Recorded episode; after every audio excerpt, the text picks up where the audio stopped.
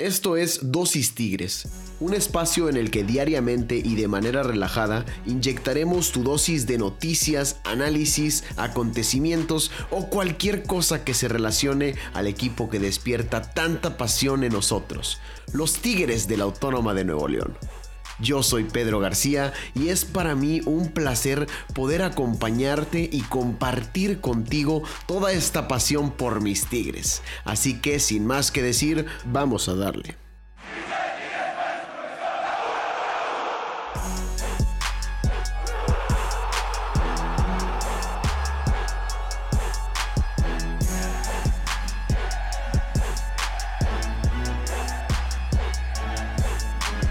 Ha habido incomparables, ¿cómo están el día de hoy? Espero que con mucho ánimo y con muchas ganas de empezar la semana al 100 como yo, porque bueno, ya es lunes, inicio de semana, 12 de octubre, Día de la Raza, y bueno, como siempre les traemos un episodio nuevo de Dosis Tigres. Les doy la bienvenida al episodio, al programa del día de hoy, en el que la verdad es que este fin de semana me encontraba pues pensando el tema, eh, ya sabemos que este fin de semana no hubo fútbol eh, con motivo de la fecha FIFA, sí hubo fútbol de algunas selecciones, de hecho la de México ni siquiera jugó, va a estar jugando contra Argelia próximamente esta semana, el Chaca está con nosotros, ya en el episodio de la semana pasada hablamos un poquito de cómo le está yendo con la selección, su rendimiento, etcétera, pero bueno, les digo, me encontraba pensando en, en el tema de este lunes, y ya traía tiempo de que quería hacer un, recuento de los daños, un voltear hacia atrás y ver eh, pues cómo ha estado Tigres a lo largo de toda esta campaña y qué ha sido este Guardianes 2020. Porque yo pues ahora sí que cumplí años la semana pasada, raza, les cuento, les comparto para los que sabían o no sabían, yo estuve cumpliendo años la semana pasada y madres, güey, volteaba para atrás en el año y cómo ha pasado el tiempo, bien relativo, ¿verdad? Los días parecen eternos, pero parecen a veces que le faltan horas, eh, dependiendo de las cuestiones que tengamos, ocupaciones pendientes que traigamos. Eh, la cuarentena ha parecido una eternidad, pero si volteas para atrás también parece que fue en un parpadeo que estos seis meses han sucedido. Yo nunca iba a esperar que mi cumpleaños iba a caer en cuarentena cuando esto comenzó en marzo, siendo sinceros. Yo creí que para por ahí de julio, agosto, siendo pesimistas, iba a estar acabando la situación. Final de cuentas, ya sabemos cómo ha cambiado todo, cómo ha ido evolucionando la situación y cómo ha cambiado el tiempo. Y bueno, también en los deportes todo esto ha cambiado, raza. Hay que recordar cómo en un principio no había ni siquiera deportes, se cancelaron o suspendieron más bien todas las ligas de todos los deportes, tanto fútbol, soccer como fútbol americano, básquetbol, béisbol. Para los amantes de los deportes fue un pedo cuando empezó esto del coronavirus porque no sabíamos ni qué hacer con nuestro tiempo libre, no había eh, cosas de ocio que nos llamaran la atención tanto como los deportes. Sabemos quienes ya tenemos nuestra rutina con base en lo que hacen estos equipos. Y bueno, poco a poco comenzó con la liga, eh, la Copa GNP, por ahí nos eliminó el Cruz Azul y después vino la liga, subidón de Tigres, bajón, momentos de incertidumbre que iba a pasar con Ricardo Ferretti y ahorita prácticamente peleando por estar entre los cuatro primeros y descansar la primera jornada de liguilla. Así que, ¿qué les parece si nos profundizamos, si nos echamos un clavado más bien en lo que ha sido la temporada de Tigres, este Guardianes 2020. Vámonos partido por partido, tratando de ponerle una calificación, aunque puede ser complicado ya después de, un tiempo, pero tratando de ponerle una calificación global al equipo en ese encuentro para poder después hacer un promedio de cuál sería la calificación de los Tigres hasta este momento, hasta esta jornada 12 del Guardianes 2020 en la que se enfrentaron, ah no, jornada 13, perdón, en la que se enfrentaron al San Luis y bueno, ya con miras a la jornada 14 en la que nos enfrentaremos a la máquina celeste del Cruz Azul. Así que vamos a darle. Arrancábamos la temporada contra el Necaxa, que en esos momentos era dirigido por Poncho Sosa, y lo empezábamos en el estadio de Aguascalientes como visitantes, pero contra un Necaxa que no había hecho pretemporada, Tigres que venía de hacer una participación presentable en la Copa GNP, y que bueno, el hecho de traer ritmo terminó por darle ahí la ventaja también el plantel de los Tigres, un partidazo de, de Tigres que parecía que ilusionaba, arrancábamos de super líder. La primera jornada con esa goleada 3 por 0, doblete de Guiñac, Vargas metía gol, si bien la gente quería que jugara un poquito más tiempo Leo Fernández, estaban contentos con la participación del chileno porque contribuía con un gol y hasta ahí todos contentos, todos felices, todos ilusionados con lo que hacía Tigres en la temporada. Y bueno, de hecho yo a ese, a ese partido le pondría prácticamente un 9. Fue un Tigres que se le vieron muchas ganas. Hay que recordar el gol, el último gol incluso cae de puras ganas de Luis Quiñones que recupera ahí en el área eh, un balón perdido y se termina sirviendo un pase, prácticamente para que Guiñac empujara únicamente a la red. Un Aquino que de la banda, por la banda izquierda, parecía otra vez el Aquino de años anteriores, con mucha velocidad, también juego ofensivo. Es decir, un Tigres que gustaba y que además goleaba, entonces empezaba el pie derecho el torneo, pero bueno, iba a ser un paso que no se iba a ver reflejado porque de hecho, jornadas después, yo diría que vendría un bajón duro en tanto en el nivel de juego que habían mostrado en la Copa GNP como en la contundencia del equipo. Vienen los dos partidos, seguiría de partidos contra que empatan contra Pachuca y Tijuana. En el de Pachuca, bueno, un Tigres confiado que el primer tiempo lo dominó, eh, que sí tuvo unas cuantas para meter gol, pero en partido en el que Guiñac salió muy poco fino, salió muy chueco y aunque tuvo varias llegadas, falló muchas, lo recuerdo bien. Eh, falló varias que le sirvió Edu Vargas en ese partido. Y bueno, a final de cuentas sí termina clavando un gol. Pero nos empatan al final, minuto 85, eh, Ismael Sosa, la ley del ex. Y bueno, todos queriéndonos comer a Tigres, porque ya recordamos que en la GNP pasó eso dos veces contra Atlas, contra Cruz Azul. Y ni nos imaginábamos que era el inicio de un pues una época llena de problemas para los felinos realmente, que fue una, fue una seguidilla de partidos bastante malita y en las que pues nos metían gol de a balón parado en los últimos minutos, terrible. Pero eso era apenas el inicio y nadie aún sabíamos lo que vendría.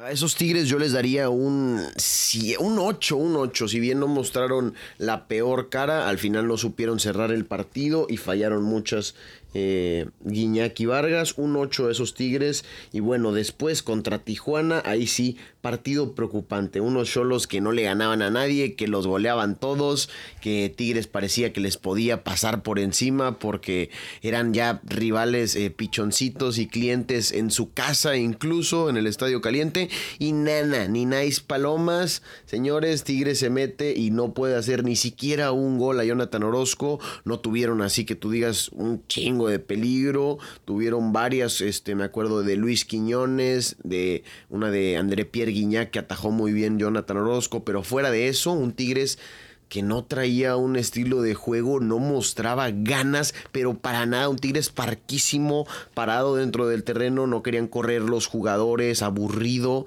eh, mal. Yo creo que de los peores partidos que ha tenido Tigres en esta temporada, ese 0-0 contra Tijuana y donde, bueno, ya empezaban a dejar ir puntos importantes que en este momento yo creo que los tendrían mínimo en el segundo o tercer puesto de, de este Guardianes 2020 ahí compitiendo por el superliderato con el León. Pero raza, el hubiera no existe, así que 0 por 0 contra Tijuana, mal partido de los felinos y yo ya le doy un bajón hasta el 6. Este partido yo sí lo califico con un 6, unos felinos que tenían para ganarlo y no lo hicieron. Después vino el partido contra Puebla, en el cual, pues en el papel parecería un respiro, un Tigres que comenzó intenso, que comenzó ganando eh, rápidamente en los primeros minutos con ese gol de, Vargas, eh, el penal rápidamente y bueno, todas estas situaciones que se le dieron, se le acomodaron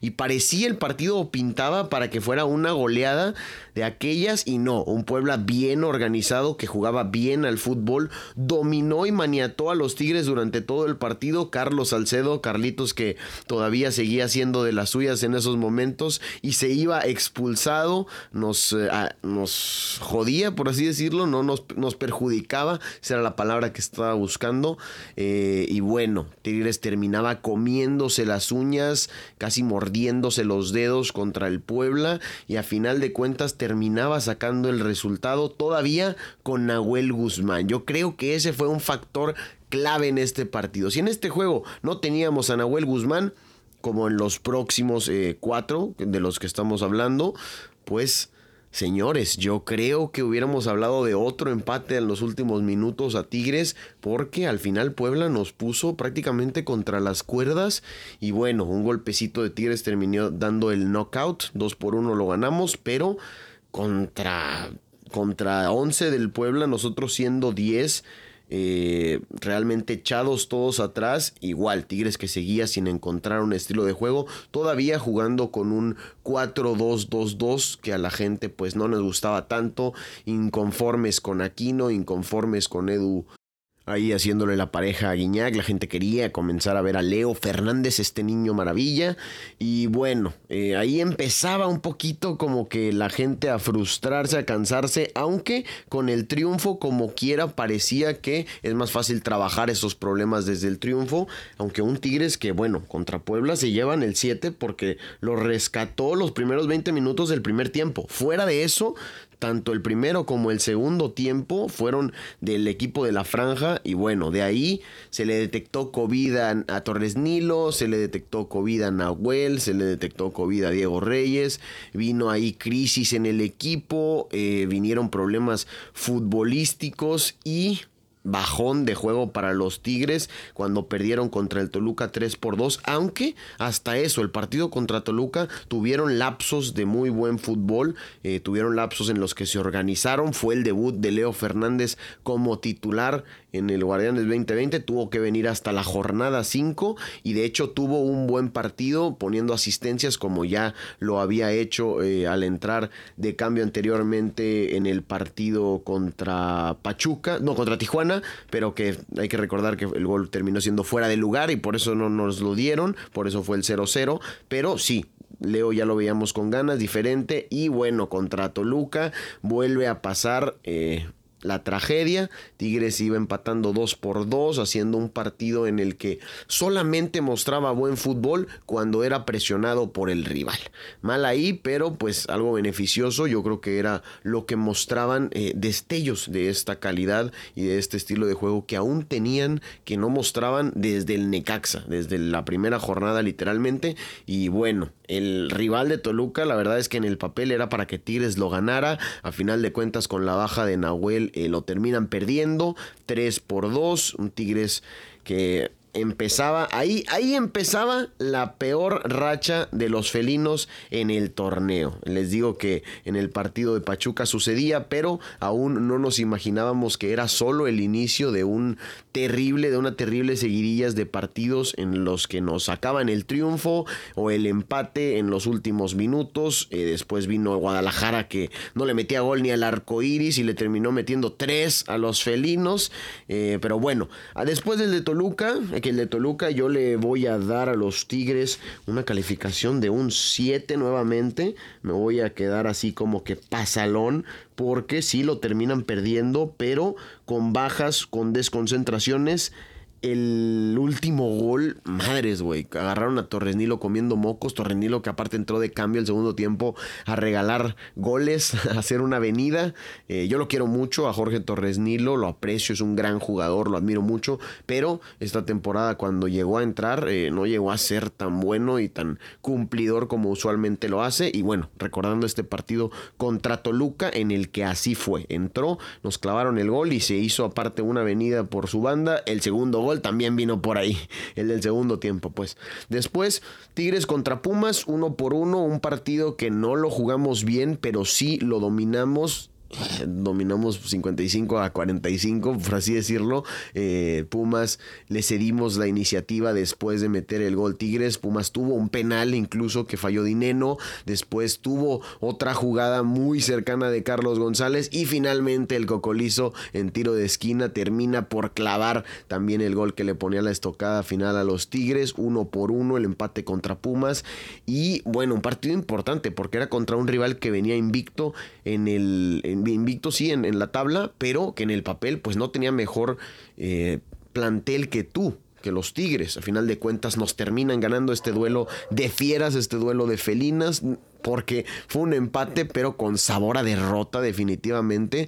Y ahí empezaba a surgir los ecos, escuchaban los ecos del fuera Tuca porque Tigres no mostraba un estilo de juego aún, seguía con el 4-2-2-2, haciendo cambios en la defensiva por ahí eh, entre cuestiones de, de COVID y cuestiones perdón, y cuestiones de lesiones y la expulsión de Salcedo y la chingada, este, Tigres seguía con mucha crisis y bueno, venía el partido contra Mazatlán el siguiente en el que se enfrentaban al... Ah, pero no dije mi calificación que yo les pondría contra los Pumas. Yo creo que ahí baja ya otra vez el, nivel de los Tigres. Nuevamente por ahí a un 6. Un 6 contra los Pumas. Les puse un 7 contra el Toluca. Un partido en el que al menos hicieron dos goles. En el que al menos cuando eran presionados por el rival mostraban buen fútbol. En el de Pumas me parece que no fue así. Se vieron mucho más confiados. Mucho más... Me... Aparte estaban en casa. No estaban jugando en el Emesio 10 que bueno, a las 12 la altura y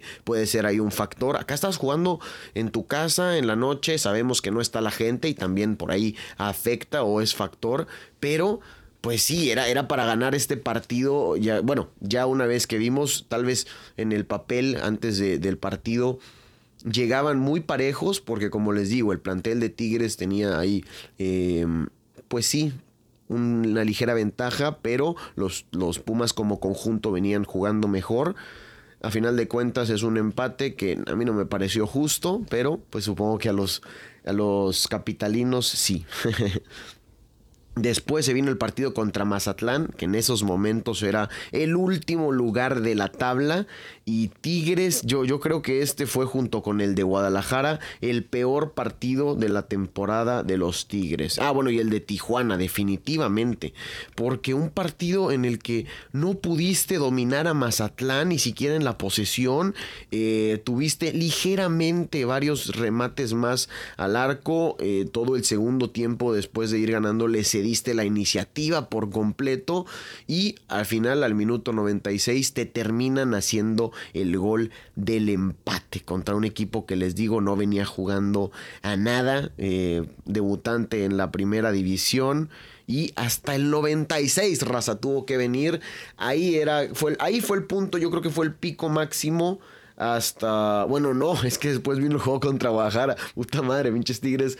Qué mal torneo. De veras les digo que el tiempo es bien relativo y ahorita volteas para atrás a las últimas semanas y parece que Tigres pues no ha tenido tan mal torneo. La posición que ocupa en la tabla es bastante buena, bastante respetable. Eh, sus, sus, su posición respecto a su ofensiva, su defensiva, ahorita se las voy a comentar al final, pero también es bastante buena y realmente tuvimos un inicio paupérrimo de torneo. Después de este empate contra Mazatlán, en el que, bueno, yo ahí sí ya voy a bajar a los 5.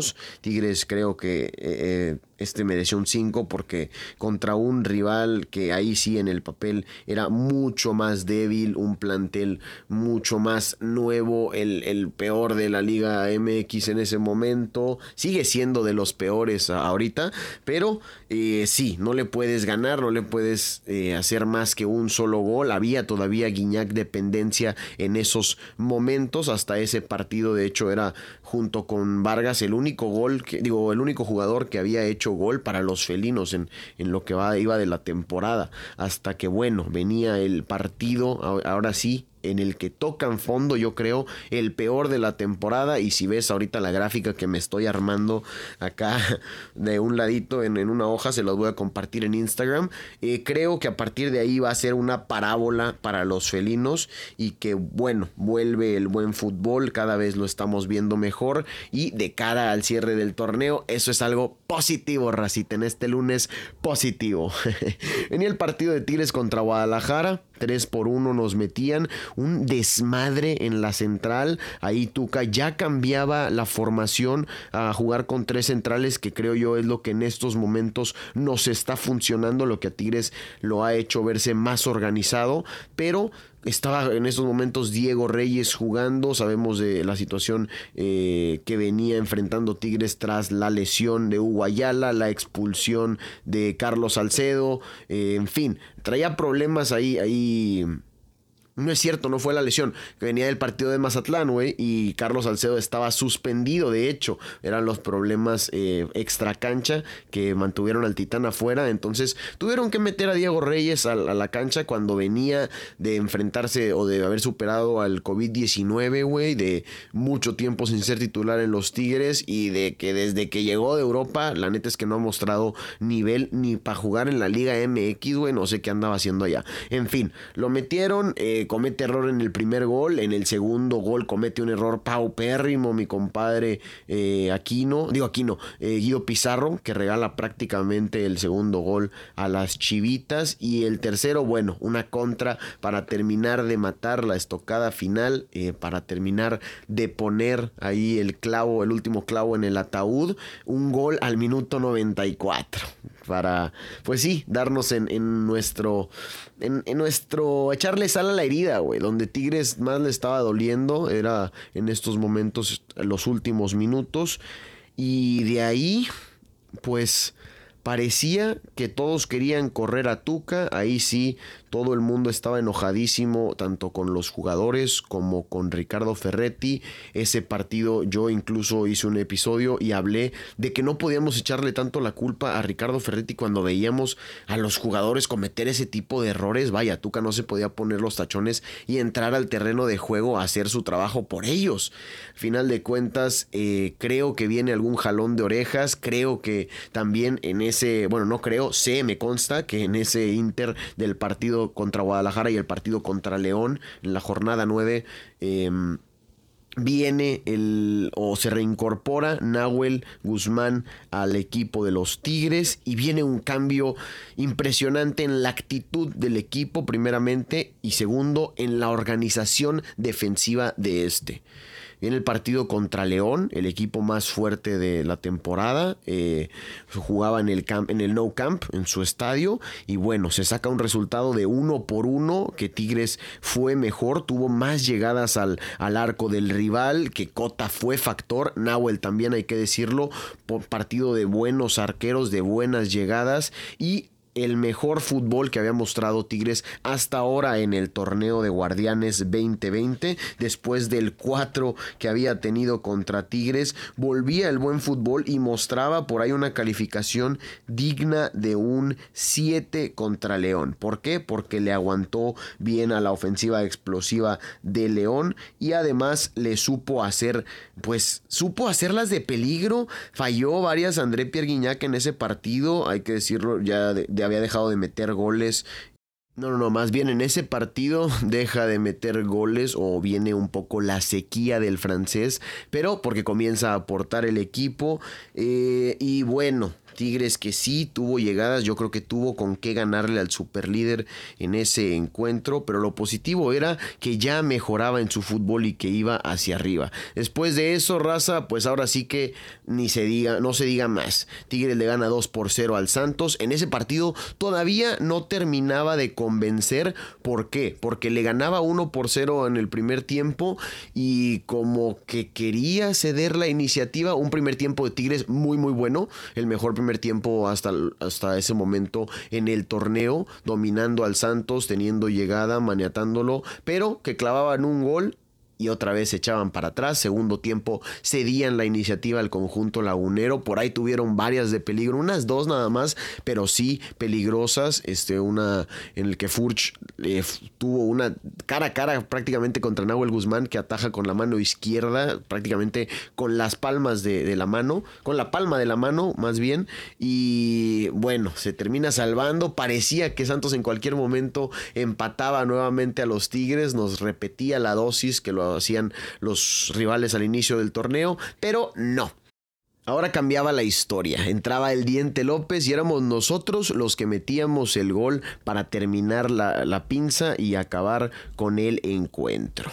Señores, después de esto, ahora sí, ahora sí que vimos al Tigres que, que, queríamos. Contra Querétaro, ganó 3 por 0 sin ningún problema, jugando un excelente fútbol, también hay que decirlo, Querétaro se quedó con 10 hombres desde el minuto 20, eh, Nico López comenzaba a dar resultados, por segundo partido consecutivo marcaba gol viniendo desde la banca, después el clásico, nada más y nada menos que contra los Rayados, partido que también... Eh, pues ya no tanto dominamos, sino que controlamos. Ya Tigres a partir del juego contra León comenzó con el 5, 2, 1, 2 que es lo que estamos jugando en estos momentos y que es la fórmula que Ferretti encontró para que los felinos, bueno, ganaran también el clásico, incluso teniendo menos llegadas, pero siendo más contundentes. Después vino el partido contra San Luis, el último que tuvimos, en el cual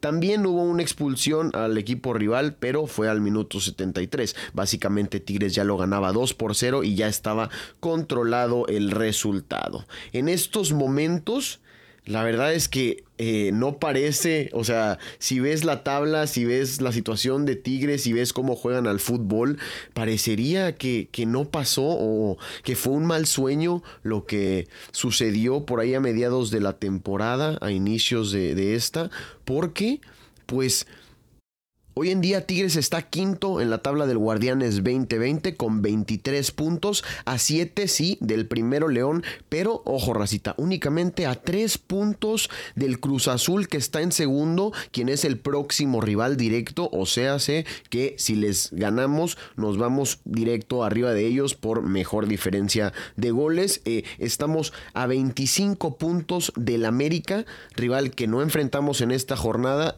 ni en la próxima, sino dentro de dos, pero que también tenemos la posibilidad prácticamente de si sacamos el triunfo, asegurarnos la las primeras cuatro posiciones y descansar en liguilla, que será lo ideal. Y solamente estamos a un punto de los Pumas que están en cuarto lugar, con 23 puntitos los felinos. Racita, abajo de nosotros, bueno, está Rayados Pachuca con 20, a un partido también directamente, o sea, tenemos que cuidarnos las espaldas, pero este Guardianes 2020, pues todo el desmadre que hubo al inicio, la irregularidad de los distintos clubes, parece que a Tigres también le viene beneficiando y en estos momentos Tigres es la tercera mejor defensiva del torneo con todo y todos los problemas que tuvieron al inicio, únicamente han recibido 11 goles en contra, solamente un gol más que Chivas que está en segundo lugar en ese rubro que ha recibido 10 y bueno, León que está en primer lugar que tiene una defensa muy pulcra y muy buena que ha recibido 8 goles. Pero Tigres en tercer lugar de la, de la defensiva y como ofensiva la tercer mejor ofensiva. Así es, los 23 goles, ah no, 22 goles que Tigres lleva en este torneo le bastan para ser el tercer equipo que más goles ha convertido. Eh, Pumas es el segundo con 23, América es el club que más goles ha hecho con 24 y Tigres que ya tiene 22. Es decir, tercera mejor ofensiva del torneo, tercera mejor defensiva del torneo. Estamos en quinto lugar a solamente 3 puntos del segundo. Tenemos enfrentamiento directo contra el segundo y tercer lugar.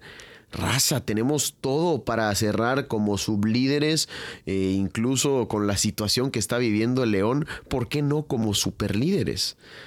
Ya veremos qué es lo que sucede. Por lo pronto, yo aquí tengo mi gráfica ya hecha. Este, ya saqué el promedio de mis Tigres en este Guardianes 2020 y van pasando de panzazo con un 7.1 bueno, 7.15, ahí si te pones bueno de barco, igual y lo redondeas porque 5 se redondea para arriba. 7.2 de calificación final en este Guardianes 2020.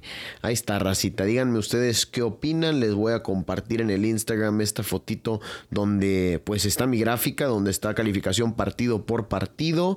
Y bueno, ahí para que me comenten ustedes qué opinan, si fui muy barco, si debió haber sido otra, si estoy en lo correcto, lo que ustedes quieran participen, racita. Por lo pronto, el día de hoy llegamos al final de Dosis Tigres. Espero que hayan disfrutado el episodio de hoy y los esperamos mañana para pues seguir platicando de, las felinas. El día de mañana será martes con M de mujer y bueno, a cotorrear de cómo les va a las Amazonas. Yo soy Pedro García, fue un gusto acompañarlos el día de hoy lunes. Les deseo que tengan una muy bonita semana y les mando buenas vibras hasta donde sea que estén. Ánimo racita a empezar con el pie derecho esta semanita. Chao, chao.